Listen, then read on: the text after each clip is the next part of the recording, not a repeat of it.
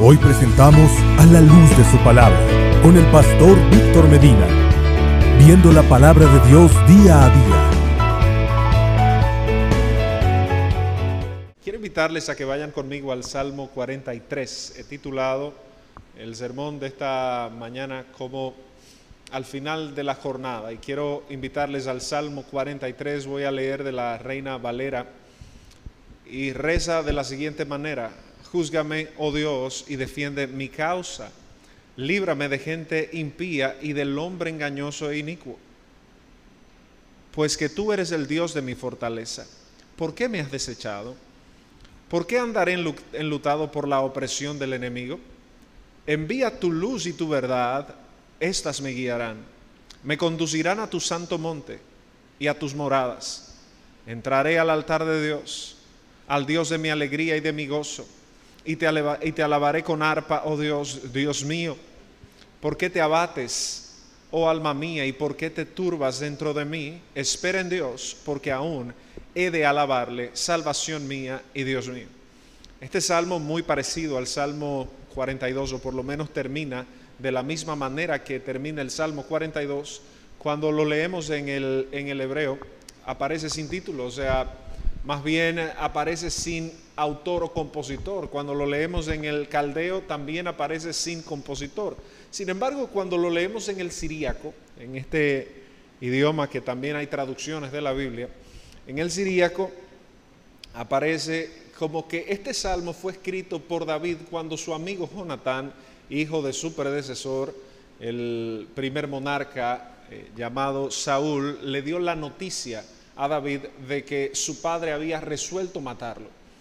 Y la versión siríaca de la Biblia hebrea dice que David compone este salmo en poesía para este momento. Sin embargo, la versión árabe de la Biblia trae otra eh, aducción en ese sentido, y es que en la versión árabe, que para mí parece mucho más coherente con el lugar donde está colocado en el salterio, dice la versión árabe que este salmo fue escrito también por los hijos de Coré, utilizando, fíjense que el Salmo 42 sí claramente lo dice, y el 44 eh, también dice que fue escrito por ellos, cuando termina diciendo el verso 5, ¿por qué te abates, oh alma mía, y por qué te turbas dentro de mí? Espera en Dios, porque aún he de alabarle, salvación mía y Dios mío. Estas expresiones eran ya para los judíos cuando estaban cautivos en Babilonia. Y esta expresión de por qué te abates y por qué te, turbas dentro de mí eh, respondía mucho a la idea de que estas personas estaban lejos del templo. El templo había sido lleno de iniquidad, había sido eh, derrumbado, había sido arruinado, había sido destruido y para ellos eso era un dolor in, inexplicable desde la posición de un occidental y, de, y mucho menos de un dominicano, pues nosotros, símbolos nacionales tan relevantes y con una vida que girara en torno a ese templo, nosotros no tenemos un monumento así. Debería ser el Congreso Nacional de la República y otras entidades, pero eso no es así. El caso es que probablemente entonces este salmo podría ser una continuidad del mismo Salmo 42. Otros lo han titulado como cito, de la depresión hacia la alabanza. Termino la cita. Y me parece fantástico, fabuloso y realista también la idea de estudiar dos aristas en esta mañana. Una sería claramente las plegarias y las interrogantes que se ven en el texto. ¿Cómo estas tienen una empatía muy clara y marcada con nuestras vidas? ¿Cuántas veces nos hemos hecho la pregunta, ¿dónde estás Dios? Tanto que te sirvo y mira las cosas que me pasan. Estoy seguro de que usted se la ha hecho, si usted no se la ha hecho, yo me la he hecho y me la hago muchas veces. También el otro punto que abordaríamos eh, sería nuestro deber y nuestro consuelo, que el mismo eh, poema nos va regalando. Sin embargo, leyendo esto, recordé la historia de un hombre que se llamó John Newton, un pastor eh, inglés que el primero de enero del año 1773 le tocaba predicarle a su iglesia el sermón de Año Nuevo. Y en el año 73 del siglo XVIII, John Newton llama a un amigo que se llamó también William Cooper. Si usted es amante de la poesía, amante de estos ilustres, pues William Cooper fue un compositor bastante renombrado en el siglo 18. Cuando John Newton le pide amigo, eh, le pide, perdón, ayuda a su amigo Cooper, ellos componen una canción que se tituló, la voy a citar en inglés, Faith Review and Expectative. Termino la cita. Lo que traducido sería la revisión de la fe y las expectativas, o la, la revisión de la fe y su expectativa.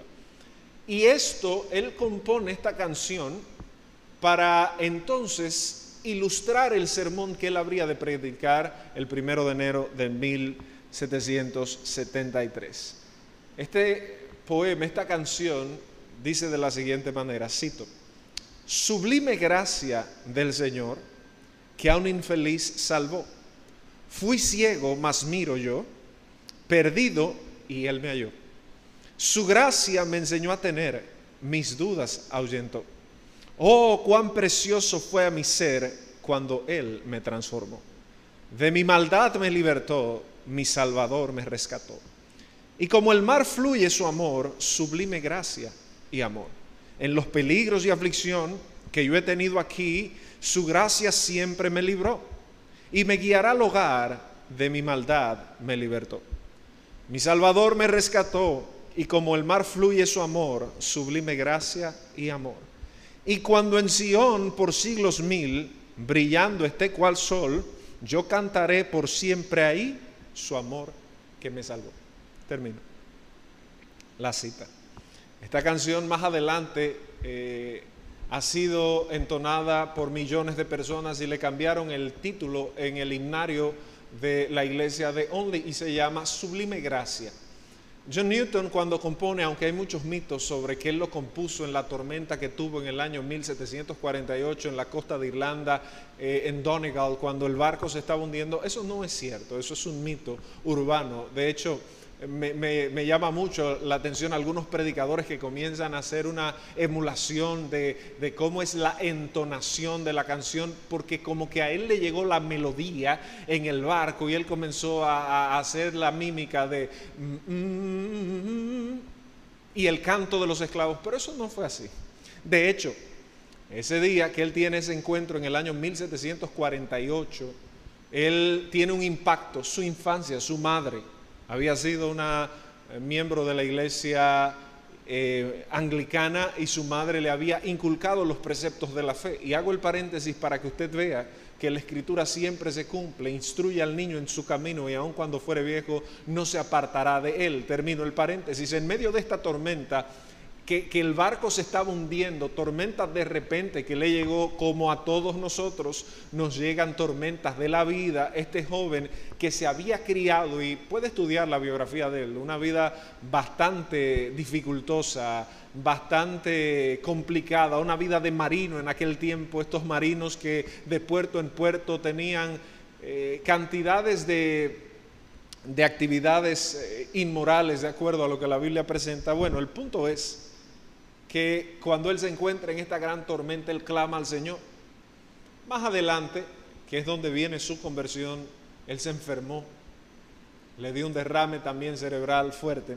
Y cuando él estaba enfermo, él clamó al Señor, el Señor le extendió los años, le extendió la vida y él comenzó a estudiar teología. De hecho, se hizo doctor en divinidades y le asignan el predicar y ser ministro de la iglesia de Only en eh, Buckinghamshire, esos pueblos eh, ingleses que así se pronuncian, ¿verdad?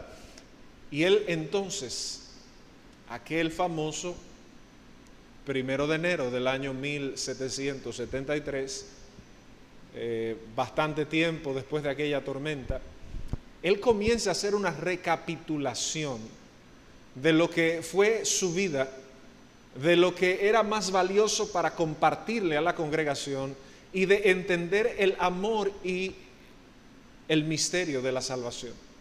Por eso es que él compone este himno y por eso es que en el himno, en algunas estrofas, se utilizan palabras como u oraciones como estas. Y como el mar fluye su amor, sublime gracia y amor, desde su experiencia como marino fue un hombre que se dedicó a la trata de esclavos. Su asiento estaba en Sierra Leona y él maltrataba a la gente. Después de la tormenta siguió haciéndolo hasta que tuvo un encuentro genuino con el Señor y creó empatía con los eh, africanos y con los esclavos y bueno, ya les dije, vino al Señor. Una persona con una experiencia de vida, y recuerde el título de este sermón que se llama Al final de la jornada, y lo vamos a conectar con el Salmo 43, eh, una persona que está tratando de dar su mejor discurso, su mejor discurso frente a todas las personas es este que rezaba, sublime gracia del Señor, que a un infeliz salvó. Esto hay que verlo en contexto y con conocimiento de causa a que él le declaraba infelicidad. Y para entrar en los dos puntos que quiero hablar en esta mañana, una de las cosas que más me sorprende de las paradojas de la vida es la siguiente. El último combate que se celebró en el Coliseo Romano fue el primero de enero del año 404, aproximadamente. Hay disputas sobre esa fecha, pero bueno, del 391 al 404, probablemente.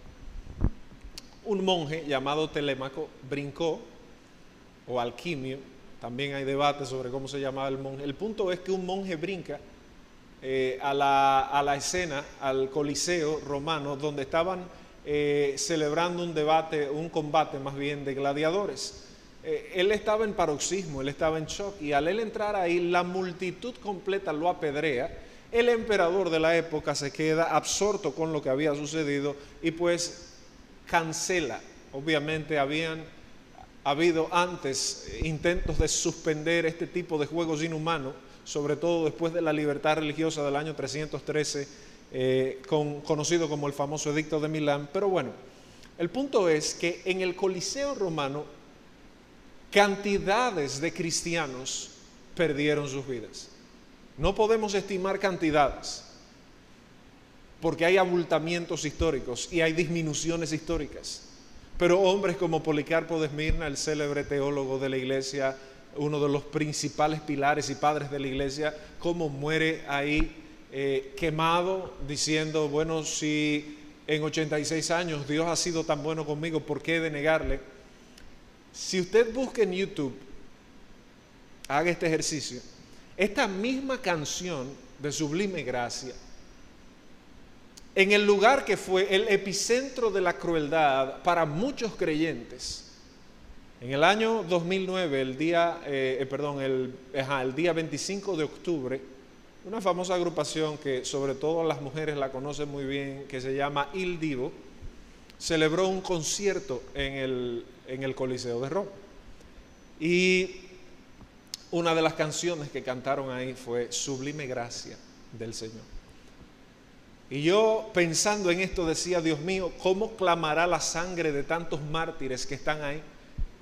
¿Cómo iba a pensar un emperador como Cómodo, como Nerón, como Domiciano, que casi dos mil años después, en el mismo lugar, que acribillaron a tantas personas, que ajusticiaron de una forma infrahumana a tantos hombres y mujeres de Dios, en ese mismo lugar con una voz estruendosísima que resonaba en toda Europa y a través de las redes en todo el mundo, se convirtió en un anfiteatro que decía, sublime gracia del Señor que a un infeliz salvó.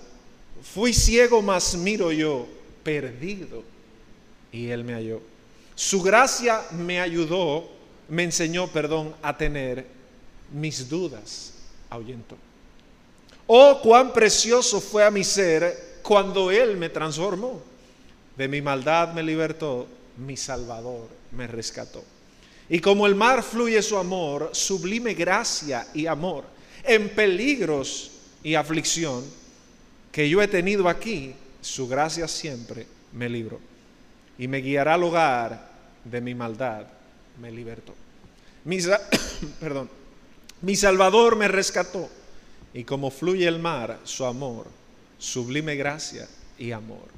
Y cuando en Sión, por siglos mil, es decir, el día que ya no estemos aquí, brillando esté cual sol, yo cantaré por siempre ahí su amor que me salvó. La pregunta que yo nos hago en esta mañana es, al final de la jornada, ¿qué pasa? Y nace de la reflexión que vemos en este salmo, que en algún momento de la vida del escritor o de la vida del pueblo, que muy bien eh, es de los hijos de Coré, reflexionando en la situación que estaban viviendo, van a decir de esta manera, Dios mío, ¿dónde estás? ¿Dónde estás? A veces nosotros, y recuerdo una amiga comunicadora que no viene al caso que mencione su nombre, en este tiempo que se han hecho tantos lives y tantas cosas, me decía, de una forma ipso facta, me respondió porque yo le dije, bueno, tus problemas no son quizás los problemas que tiene todo el mundo. A lo que respondió automático diciendo, tú no sabes, los problemas de cada quien tienen nombre, apellido y tamaño. Y eso fue como una corrección in situ, literal, a la cual me sentí aludido y, totalmente de acuerdo. Cada uno de nosotros tiene sus temas, tiene sus realidades sobre las cuales hay cierto dejo de infelicidad o cierta realidad. Por ejemplo, el que mira a una familia que tiene sus hijos y esta familia no tiene hijos, dice, yo quiero lo que ellos tienen y yo no lo tengo.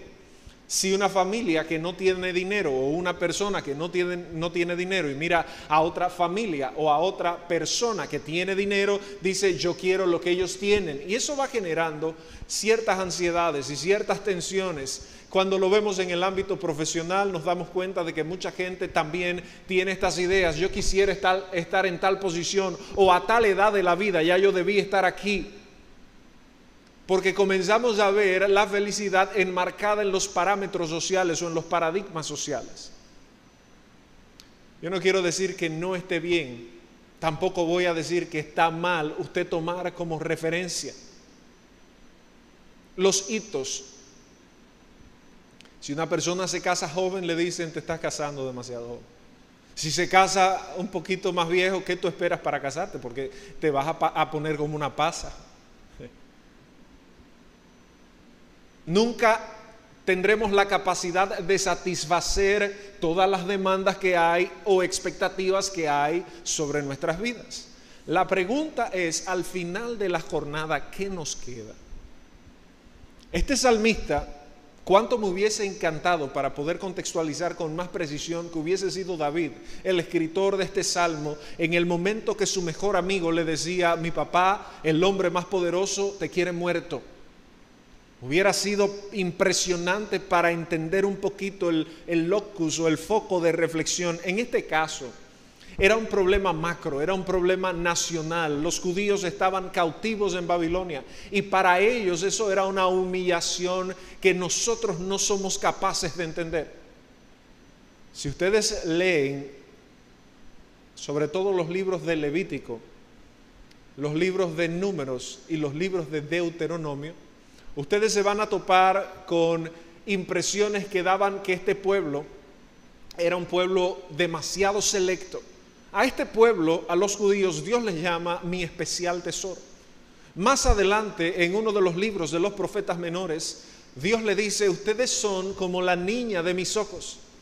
Y eso descontextualizado en una mente eh, ególatra, pues evidentemente que llevó a este pueblo a, presumirse más importante que todo el mundo en la tierra. De hecho, eso fue lo que generó los debates con los gentiles más adelante. Cuando entra en escena el cristianismo y se confunde hasta cierto punto con el judaísmo, esto era lo que ellos no entendían. Ellos se consideraban una raza suprema. De hecho, cuando nosotros vemos el antagonismo que tenía un hombre como Martín Lutero con los judíos, nosotros nos quedamos sorprendidos de las pasiones o de las tensiones que se generaban tanto de un lado, es decir, el lado judío y ortodoxo que se consideran los únicos dueños de Dios. Y hay textos que podrían prestarse para entender eso. Si no hubiera sido por el plan de redención para los gentiles, esa hubiera sido la verdad bíblica. Pero es muy difícil manejar eso y por el otro lado la tensión antisemita, que es lo que ellos se creen. Lo que le pasó a Lutero, lo que le pasó a Hitler.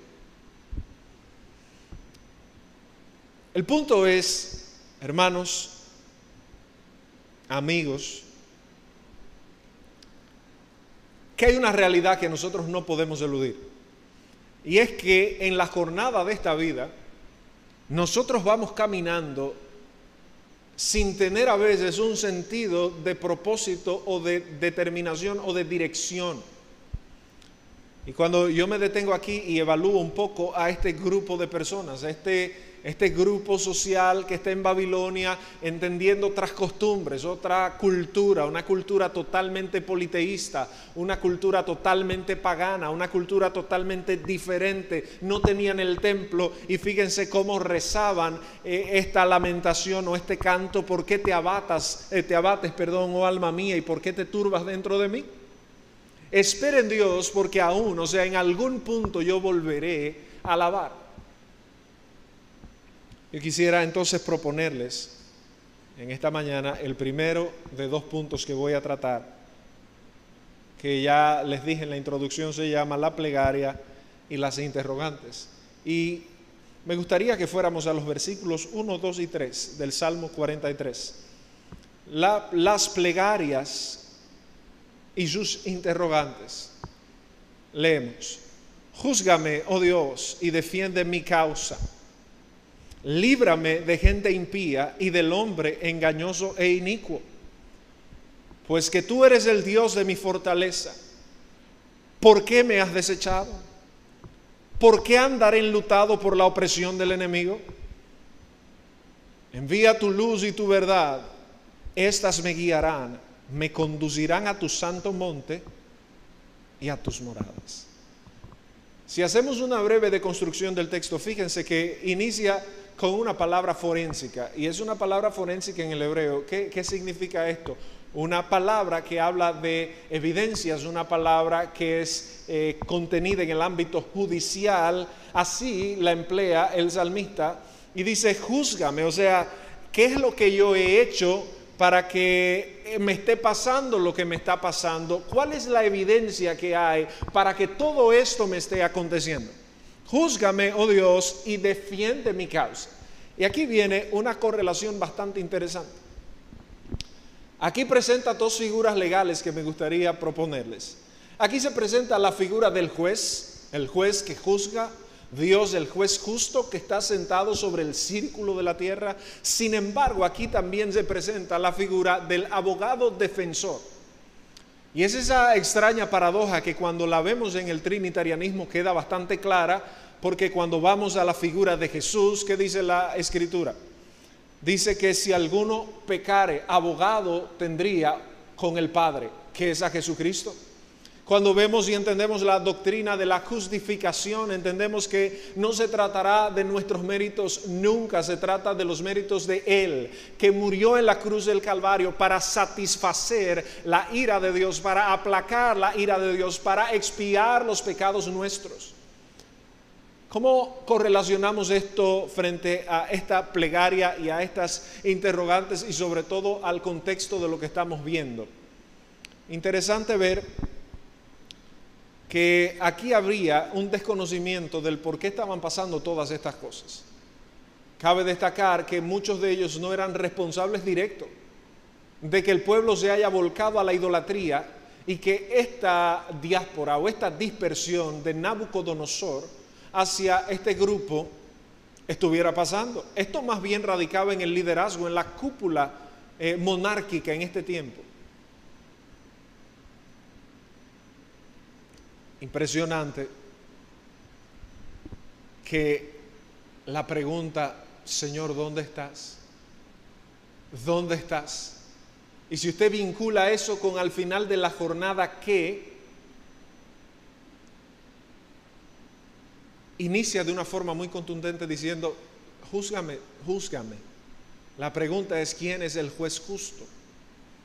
Y si nosotros atamos un poco los cabos que hemos mencionado en la introducción y ahora, y nos damos cuenta de los juicios que se siempre se ciñen sobre las expectativas que la gente tiene sobre cada uno de nosotros y nosotros mismos, nos damos cuenta de que el juicio siempre será injusto. Porque nosotros todos somos injustos. Y no es solo que nos juzgan injustamente, es que juzgamos al otro injustamente también. Porque nosotros, el medidor, el barómetro de la justicia está condicionado por el pecado. Y aquí el salmista dice, bueno, el único que puede juzgar nuestra causa eres tú, oh Dios, pero también el único que puede defenderla si hubiese algo que de lo cual debemos defendernos, el único que puede hacerlo eres tú, oh Dios. Anselmo de Canterbury, uno de los eh, escolásticos de la plena Edad Media, Anselmo escribe un libro que se llama Cur Deus Homus, ¿por qué Dios se hizo hombre? Y en este libro se plantea claramente la idea central y es que solo Dios podía aplacar la ira de Dios, que el hombre no tiene facultad alguna para poder darle respuesta a un Dios santo. ¿Cuántas veces nosotros pecamos antes de venir aquí hoy? ¿Cuántas pecaremos después? Y esto no es licencia para, bueno, Dios conoce que soy un trapo de inmundicia, no. Pero hay una línea delgada entre nosotros entender lo que es el juicio justo y al final el único que puede y podrá juzgar nuestra causa es Dios. Y les confieso que eso me da suma tranquilidad. Bien dijo David, es mejor caer en mano de Dios que en la mano de los hombres. No porque seamos la parte afectada, sino que también nos ha tocado ser jueces en algún momento y lo hemos hecho mal. Hemos juzgado sobredimensionadamente por lo que nosotros somos y hacemos. En los videos que grabo muchas veces sobre temas controvertidos como el alcohol, los tatuajes, eh, la homosexualidad, bueno, el baile, los que he grabado que están en el canal, siempre comenzamos a ver una serie de teorías conspirativas de la fábrica que tiene el humano frente a cómo entiende que debe ser Dios. Me explico sencillamente, ¿cómo es posible que usted quiera deducir que algo es pecado cuando la Biblia no lo dice? pero usted entiende que debería ser así. Que cómo es posible que a Dios eh, no le importe eso, pero es que usted no es Dios. Y eso se llama una autocracia dogmática o una dictadura dogmática fundamentada en sus propios pensamientos, no es lo que dice la palabra de Dios. Por eso es que es mejor caer en las manos de nuestro Dios que en las manos del hombre aún usted cayese, porque obviamente ellos no, están exentos de todas las profecías que Jeremías les dio. Ellos no están ajenos de todos los comportamientos que tuvo el liderazgo nacional después de que eh, hubo la ruptura con eh, Salomón y su hijo Roboam y la ruptura de los dos reinos, ellos no están ajenos a todo lo que cometieron. Ellos no están ajenos al pecado de Jeroboam. Ellos no están ajenos a la idolatría que ellos mismos eh, incurrieron y Dios estaba pues purgando y castigando por amor de su nombre a este pueblo, llevándolo a Babilonia. Todavía en esas circunstancias el mejor apelativo siempre será a Dios. Señor, júzgame tú. Si a usted lo ponen frente a un consistorio, como en la época de la Ginebra calvinista,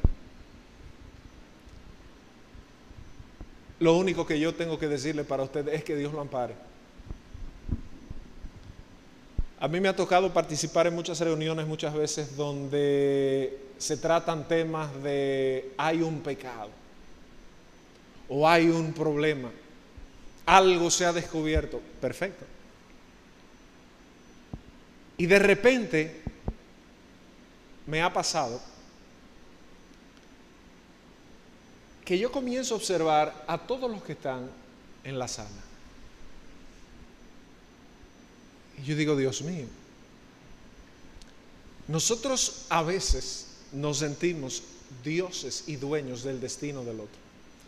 Con esto no estoy quitando la autoridad que la misma Biblia le confiere a la iglesia para tratar sus asuntos. Lo que estoy diciendo es que muchas veces el juicio del humano, y yo diría constantemente, yo diría siempre, y ahí sí utilizaría una dictadura dogmática bíblica, el hombre siempre está corrompido en la raíz. El juicio del hombre siempre, siempre, siempre tiene un grado de compromiso con sus pensamientos, con sus formas, con sus costumbres, con su cultura, con lo que él entiende de cómo Dios debe ser, con sus temores, con sus ídolos, en fin. Cuando usted se abstrae en algún momento en una reunión y usted comienza a ver a todos estos exactores y usted comienza a preguntarse, ¿y si fuera esa persona que estuviera ahí? Con esto no le estoy quitando, reitero, la relevancia a los consistorios o a los consejos que deben tener las iglesias. Pero me queda la reflexión de que imagínese usted que usted termine su vida difamado. Y no una difamación por victimización, responsable. Que usted termine sus días como terminó Lot, en una cueva y con dos hijas, que para procrearse, para eh, garantizar descendencia, lo que hicieron fue acostarse con él. O sea, un hombre que lo tuvo todo y terminó de forma incestuosa. Pero aún así, que el final de nuestra historia fuese así, el único que va a quedar por encima de los jueces terrenales sigue siendo Dios. Y por eso digo que es una gran, eh, es un gran alivio. Es una gran verdad y una gran ventaja. Porque al final Dios es el que cumple con aquel requisito de que cuando tú andes por un valle o por una sombra de muerte, no debes temer, perdón, mal alguno, porque yo estaré contigo, porque mi vara y mi callado te infunden aliento. Yo quiero rescatar solo en ese momento la idea de que yo estaré contigo.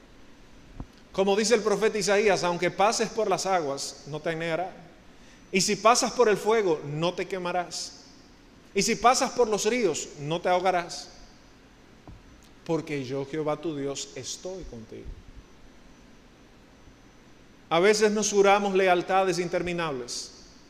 Y la reflexión de este salmista o de este grupo de salmistas es la siguiente. Líbrame de gente impía y del hombre engañoso e inicuo. La reflexión de ellos antropológica, literalmente, sobre cómo eran los babilonios o los caldeos. Eran personas muy traquetas, como dicen los venezolanos, o los colombianos, o los colombos venezolanos. Eran personas demasiado eh, engañosas, personas que hacían mutis con facilidad. Y la reflexión de estos salmistas es, mira cómo está el pueblo a merced de hombres engañosos. Y yo no tengo que ser socióntropólogo para esto. Usted lee el libro de Daniel.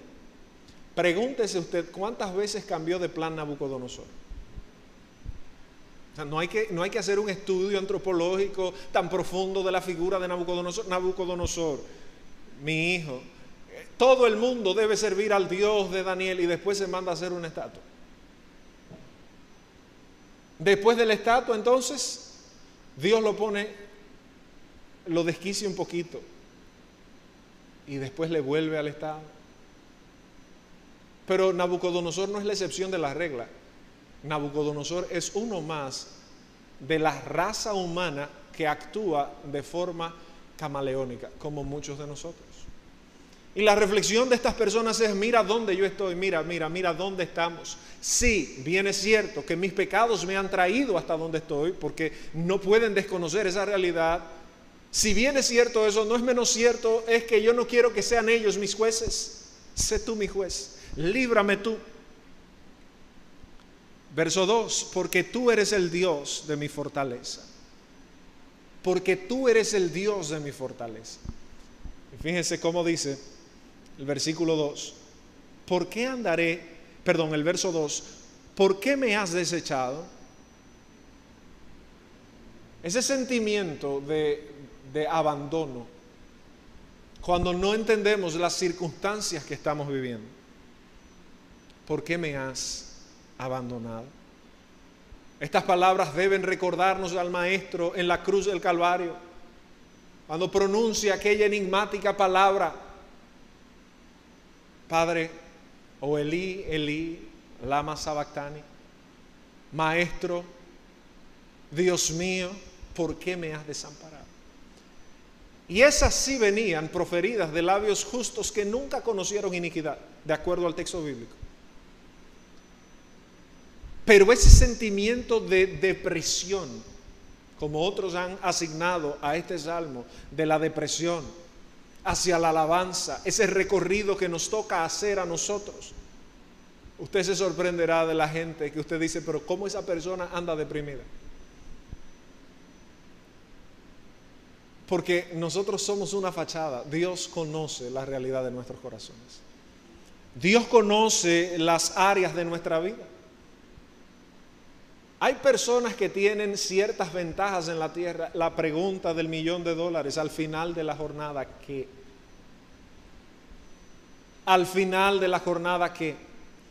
A mí me pasó un episodio ayer interesante que yo reflexioné en el mensaje y dije, wow, mira cómo se aplica. Y es que me dio un dolor y me, desmayé, me, caí. y en lo que el dolor me daba, yo reflexioné a decir, bueno Señor, si me voy, esto es rápido, eso fue lo que dije. Las cosas pasan muy rápido. ¿Qué garantía tenía yo de, reincorporarme? Usted no, usted no sabe cuándo usted le llega cualquier situación a la vida. Como le llegó a John Newton en esta tempestad a un marino con mucha eh, capacidad, un marino ducho, bastante avesado en la materia, lo sorprendió una tempestad por encima de su capacidad.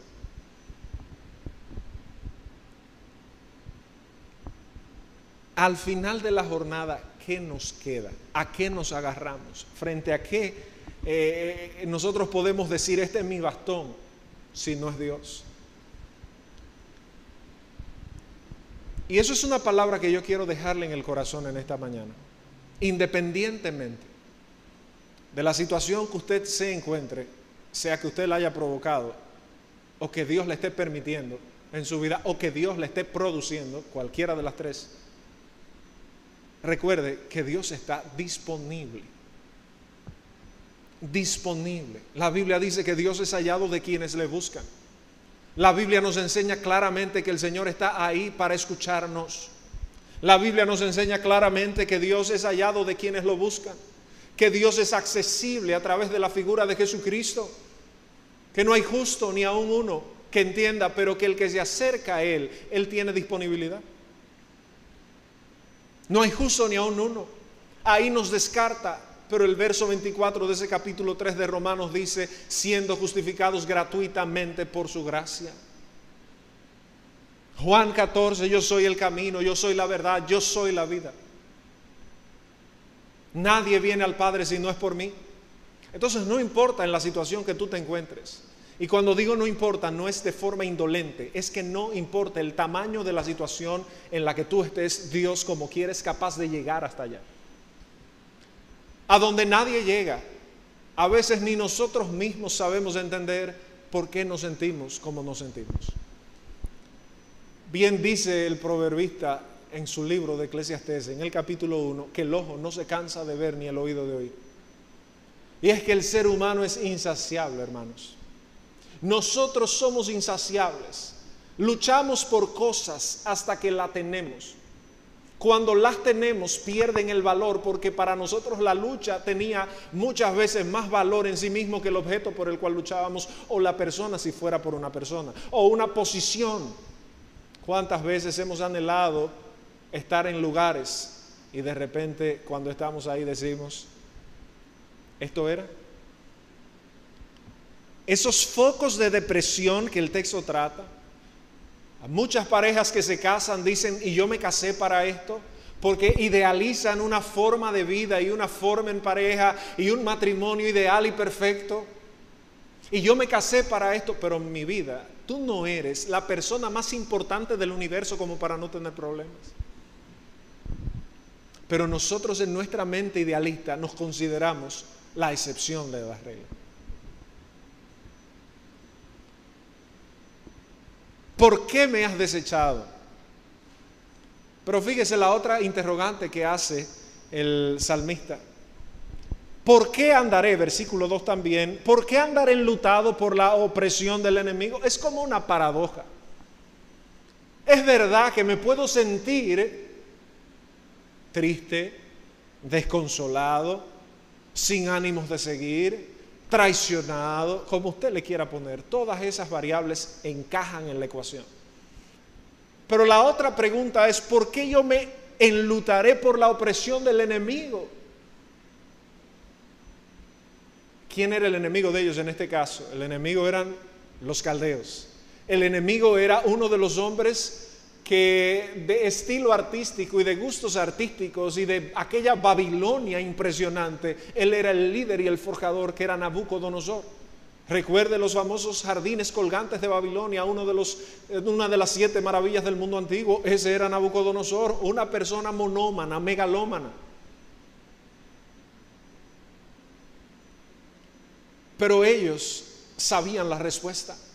Yo no debo andar enlutado por la opresión de este enemigo porque mi Dios es más fuerte que el enemigo que está enfrente de mí. Eso suena muy bueno, pero la correlación entre la emoción y la cognición muchas veces eh, eh, es muy discrepante, es muy disonante. Es que yo sé algo, pero me siento de una manera totalmente diferente. Ayer hablaba con alguien. Em, que me decía que tiene unos problemas amorosos, que Dios mío, que cuánto eso duele, y que yo le decía, mira, al final todo pasa, o sea, es verdad, todos hemos pasado por ese proceso, pero ese proceso también eh, tiene otra cara de la moneda y es que todo, la, la resiliencia que tiene el ser humano es algo sorpresivo, sorpresivo. Usted se sorprendería de la capacidad que usted tiene de adaptabilidad y de resiliencia. Pero en ese momento al que usted le diga, todo pasa, no lo siente así. Lo que siente es un profundo y agudo dolor por lo que está pasando. Sea por la pérdida de un ser querido, sea por un divorcio, sea por la pérdida de un trabajo anhelado, por la pérdida de oportunidades, por una enfermedad terminal, por lo que fuera. Es muy fácil eh, declamar lo que el texto dice, pero es muy difícil interiorizarlo. Ahora, este grupo con sus ojos estaban viendo la rimbombancia de Babilonia. Pero ellos van al consejo de Dios frente a la pregunta de ¿por qué andaré enlutado por la opresión del enemigo? Una pregunta teológica, existencial y correcta y válida desde mi punto de vista, claro está. Sin embargo, el segundo y último punto que, que quisiera proponerles responderá a esta pregunta, que está contenida en el mismo texto, y es acerca de nuestro deber y nuestro consuelo. Fíjense cómo dice el versículo 3, envía tu luz y tu verdad, estas me guiarán, me conducirán a tu santo monte y a tus moradas. O sea, en pocas palabras, la oscuridad emocional, teologal, existencial, eh, que ellos tenían era demasiado densa. A lo cual ellos van a decir, y es parte de lo que decimos, bueno, el segundo punto, lo mencioné, nuestro deber y consuelo. ¿Cuál es el deber de ellos? Ahí mismo está respondido, o en parte, y más adelante continúa diciendo, envía tu luz y tu verdad. Y no hay que, hacer un tremendo, no hay que ser un tremendo exégeta para darse cuenta de que, sobre todo en los salmos, queda clara en la composición que ellos al referirse a la luz y a la verdad generalmente se referían a la Torah o a la escritura, a la Tanakh, a la ley o a la escritura hebrea completa. O sea que podríamos refrasear, envía tu palabra porque esta me guiará. ¿Le puedo corroborar esto? Salmo 119 como nos indica el salmista en ese salmo acerca de que lámpara es a mis pies, tu palabra y lumbrera es a mi caminar. ¿Con qué limpiará el joven su camino? Con guardar su palabra. La suma de tu palabra, Salmo 119, 160, es verdad y eterno todo juicio de tu justicia. Entonces aquí claramente lo que nos están diciendo es, ¿estás oscuro? ¿Estás afectado? Ve a la palabra. En este caso era suficiente con lo que ellos tenían a ese momento, la Torah. Y es suficientemente claro que cómo inicia la Torah con el libro del Génesis, diciendo claramente y dijo Dios, sea la luz y la luz fue. En la cosmovisión hebrea estaba bastante acendrado el concepto de que a la distancia de los chasquidos o del designio de Dios las cosas pasaban. Pues yo quiero decirle que eso no ha pasado de moda. Dios sigue siendo el mismo ayer, hoy y siempre. Y si a Dios le placiese cambiar nuestras circunstancias, Él lo haría de forma incontrovertible a la distancia de una palabra. Y dijo Dios. En la mentalidad hebrea esto queda muy claro. Envía tu luz y tu verdad, estas me guiarán, me conducirán a tu santo monte, es decir, al monte de Sion y a tus moradas.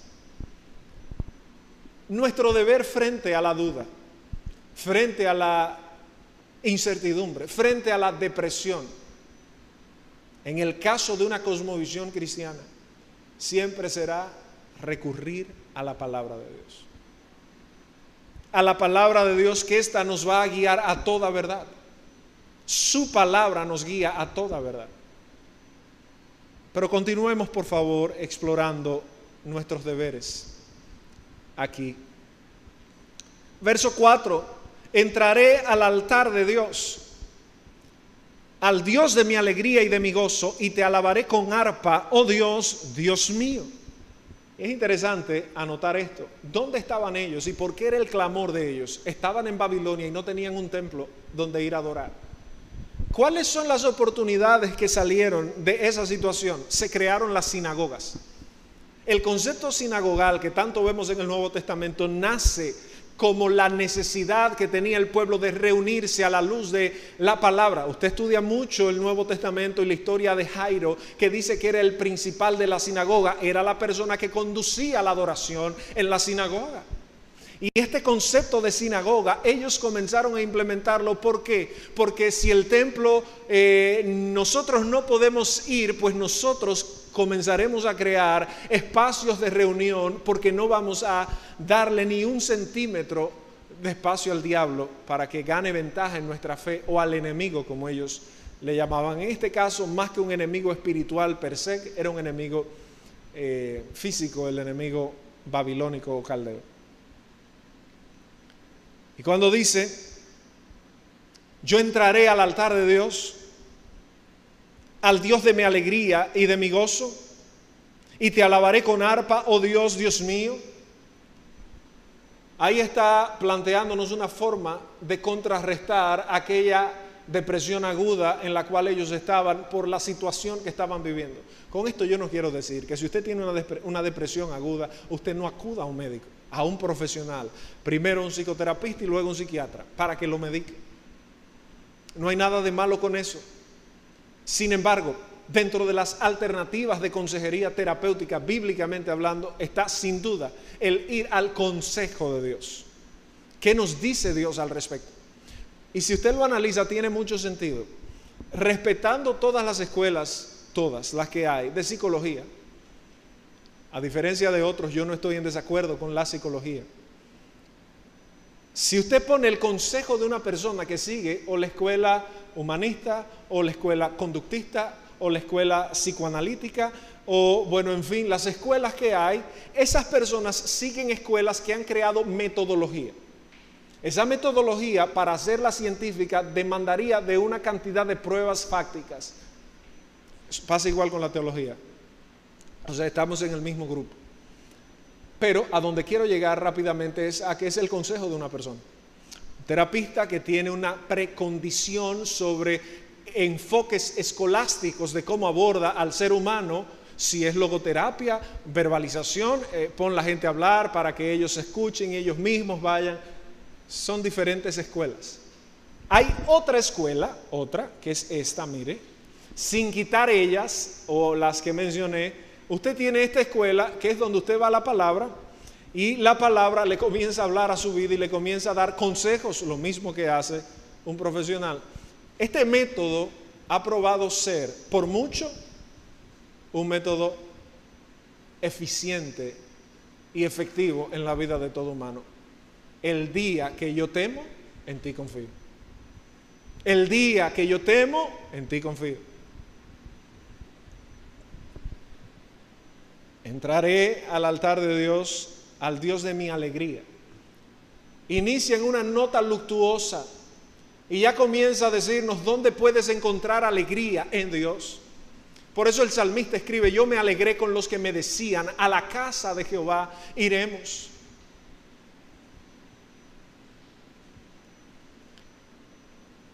Esas nos guían. Con arpa te alabaremos, oh Dios, Dios mío. Y ya finalmente, el versículo 5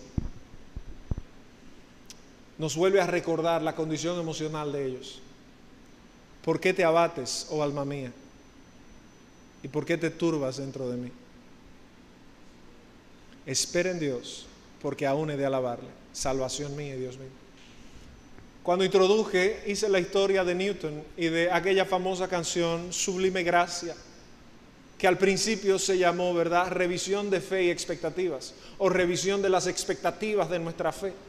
¿En qué está basada nuestra fe? ¿Cuáles son los constructos que, eh, sobre los cuales está elaborada nuestra fe? Y fíjese lo interesante aquí, y quiero cerrar como inicié. ¿Por qué te abates, oh alma mía? ¿Y por qué te turbas dentro de mí? Espera en Dios porque aún he de alabarle. Las últimas estrofas de la canción Sublime Gracia, o la última más bien, dice de la siguiente manera, cito, y cuando en Sión, por siglos mil, brillando esté cual sol, yo cantaré por siempre ahí su amor que me salvó al final de la jornada qué? Hubo un grupo de ellos que nunca volvieron a Jerusalén. Usted puede leer el libro de Nehemías y el libro de Esdras. Hubo un grupo que se quedó en Babilonia. Fueron los más ricos, pero al final también murieron. La apuesta del creyente, la apuesta de nuestras vidas, no es a tener solo la mejor vida aquí en la tierra, con lo cual yo no estoy en desacuerdo, pero eso es algo que pasa, es muy banal, es muy pasajero y transitorio. Ahí es que viene el cáncer de la teología de la prosperidad, atando la gente a una tierra totalmente en descomposición, que bíblicamente presenta o profetiza una descomposición. Pero al final del camino, cuando este mundo como lo conocemos ya no esté. Y déjeme invertirlo, cuando usted y yo no estemos en este mundo como lo conocemos, al final del camino, nosotros nos hemos aferrado a una verdad bíblica y es que, como dice la Biblia, valga la redundancia, ausentes aquí, presentes al Señor. Que esta tierra dice la Biblia que el mundo pasa y sus deseos también, pero los que hacen la voluntad de Dios permanecen para siempre. Dice la Biblia que el cielo y la tierra pasarán, pero su palabra nunca pasará. Entonces, amigos, al final de la jornada, ¿qué? En medio de cualquier crisis o situación, recuerda la palabra. Recuerda al Dios de la palabra, así como este hombre Newton. En su momento más difícil recordó lo que su madre le había hablado de aquel Dios portentoso que hacía maravillas, al cual en medio de una tormenta él clamó y le dijo, Señor, sálvame. No merezco ser salvo porque he maltratado a tanta gente. Dios lo salvó y siguió maltratando gente. Luego vino la enfermedad y él le dijo, ya no más aunque hubo un proceso de conversión primigenia en la tormenta, hubo un punto que marcó un hito en su vida. Murió siendo un pastor. No quiero decir que el pastorado es la única forma de servirle al Señor. Lo que quiero decir es que aquel hombre, que era un abusador, que era una persona racista, que era una persona clasista, que era una persona que dentro de la economía de la época estaba muy bien, pero en cuanto a valores estaba muy mal. Terminó su jornada, aunque no muere en el 1773.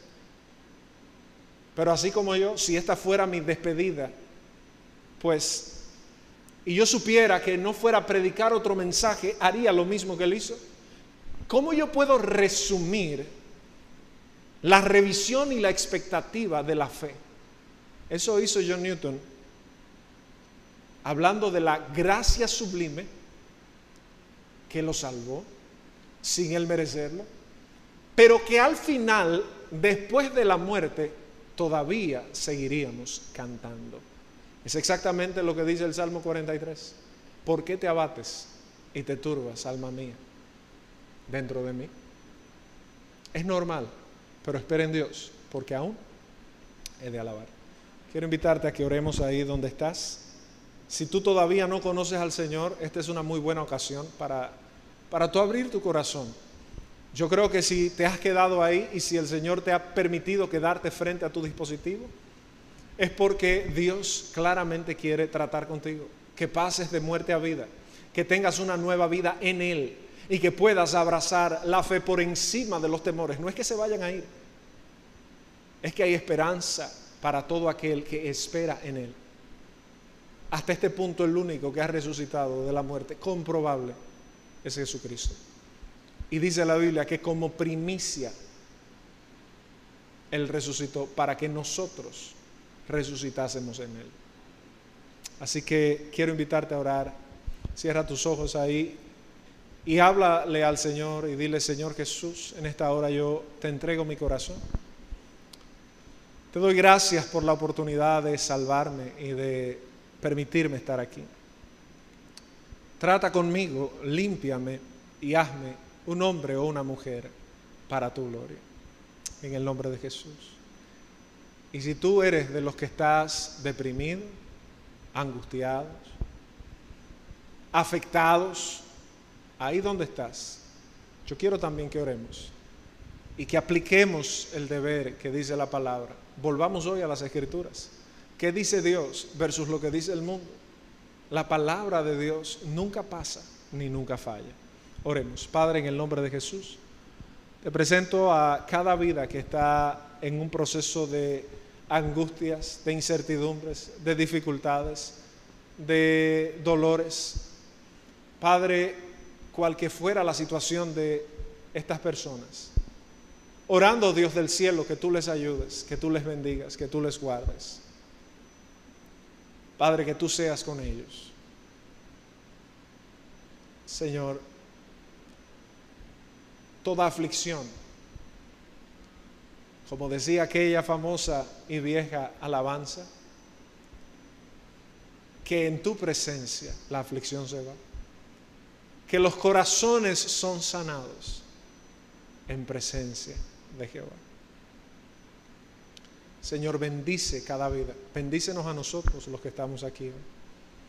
Señor, que a pesar de la tormenta, a pesar de los terremotos de la vida, a pesar de que las columnas se estén removiendo, como dice también este grupo de escritores de salmos, pero más adelante en el Salmo 46, aunque la tierra sea removida y se traspasen los montes al corazón del mar, no temeremos, porque tú estás con nosotros. En el nombre de Jesús. Amén y amén. Gracias por haber estado con nosotros hoy. Nos vemos el miércoles en nuestro estudio bíblico y nos vemos el próximo domingo a través de, este canal. Ya estamos próximos a volver a tener los cultos presenciales, pero bueno, les vamos a ir avisando. Esta vez queremos cerciorarnos de no estar cambiando la fecha. Así que Dios les bendiga, les guarde. Bye bye.